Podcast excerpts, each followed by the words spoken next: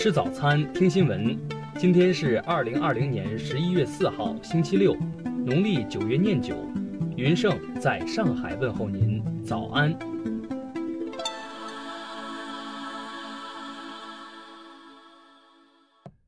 首先来关注头条消息。十一月十三号，外交部发言人汪文斌主持例行记者会，记者提问。我们注意到，近日已有更多国家领导人和国际组织负责人祝贺拜登胜选，包括联合国秘书长也通过发言人公开向拜登表示祝贺。中方对此有何评论？汪文斌表示，我们一直在关注美国国内和国际社会对这次美国总统选举的反应，我们尊重美国人民的选择，我们向拜登先生和哈里斯女士表示祝贺。同时，我们理解的结果会按照美国的法律和程序做出决定。听新闻早餐知天下大事，下面来关注国内新闻。泉州市疾病预防控制中心发布通告：一冷库四份冷冻货品外包装新冠病毒核酸检测呈阳性，相关人员经新冠病毒核酸检测均为阴性。昨日，内蒙古锡林郭勒盟西乌珠穆沁旗人民法院依法公开宣判了银曼矿业2.23重大生产安全事故所涉相关刑事案件，事故致22死28伤。此次宣判，二十二人获刑。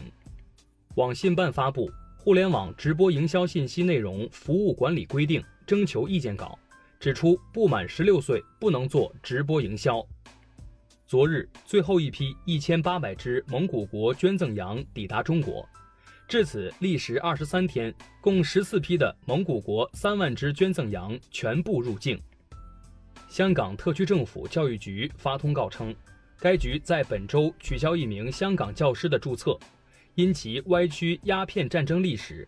涉事教师本于香港可立小学任教，已在上个学期离职。民航局再发两份熔断指令。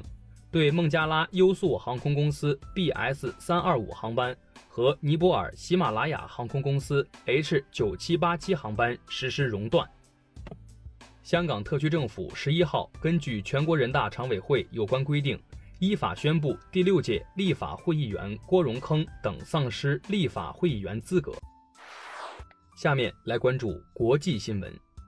联合国难民署十二号发布消息称。利比亚海岸当天发生的一起沉船事故，造成至少七十四名非法移民丧生。据美《星条旗报》网站报道，美国海军陆战队驻日本岩国航空站基地爆出十二人感染新冠。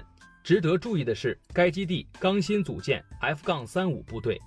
日本前首相安倍晋三十二号接受共同社专访，称继任者菅义伟明年秋天当然会连任自民党党首。而自己不考虑第三次出任首相。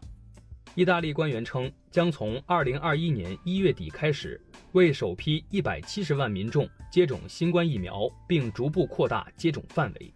以色列已正式宣布将中国列入绿色国家名单，这意味着从中国抵达以色列后入境时无需隔离。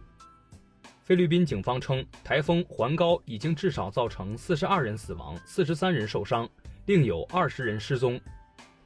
据韩国中央日报报道，在新冠疫情下，很多人失业，从而患上了抑郁症。统计数据显示，二零二零年韩国女性出现抑郁症状的比率增加，自杀人数也有所上升。埃塞俄比亚总理阿比在社交媒体上表示，提格雷州西部已从提格雷人民解放阵线手中解放出来。军方正在向该地区人民提供人道主义援助。下面来关注社会民生新闻：新疆一员工因十六天没在微信群签到，被以旷工为由辞退，与公司对簿公堂，获赔四点九万。近日，内蒙古一高校宿舍插座每天仅供电两小时，引质疑。校方回应称，是为避免火灾而限电。对于是否会延长供电时间，表示暂不会有任何改进措施。十二号，有网友称邯郸一动物园狮子在水池中死亡，省林草局称水浅非溺死。目前，邯郸佛山野生动物园暂未对此作出回应。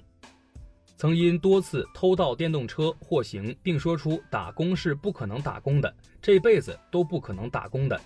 一言的切格瓦拉·周利奇出任某电动车品牌的联合创始人。近日，上海一对父子孙某甲、孙某乙用多人医保卡配药转卖骗医保基金四十七万，被闵行区人民检察院以涉嫌诈骗罪提起公诉。最后来关注文化体育新闻。欧洲杯预选赛昨日落下帷幕，正赛参赛全名单出炉，冰岛出局。北马其顿历史上首次闯入欧洲杯正赛，巴西队后卫梅尼诺感染新冠病毒，将缺席即将到来的2022年世界杯预选赛对阵委内瑞拉和乌拉圭的比赛。文化和旅游部近日公布第六批国家珍贵古籍名录和第六批国家古籍重点保护单位名单，有乾隆预定石经等。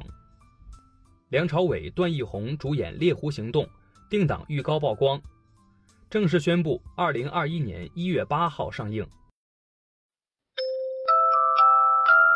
以上就是今天新闻早餐的全部内容，咱们明天不见不散。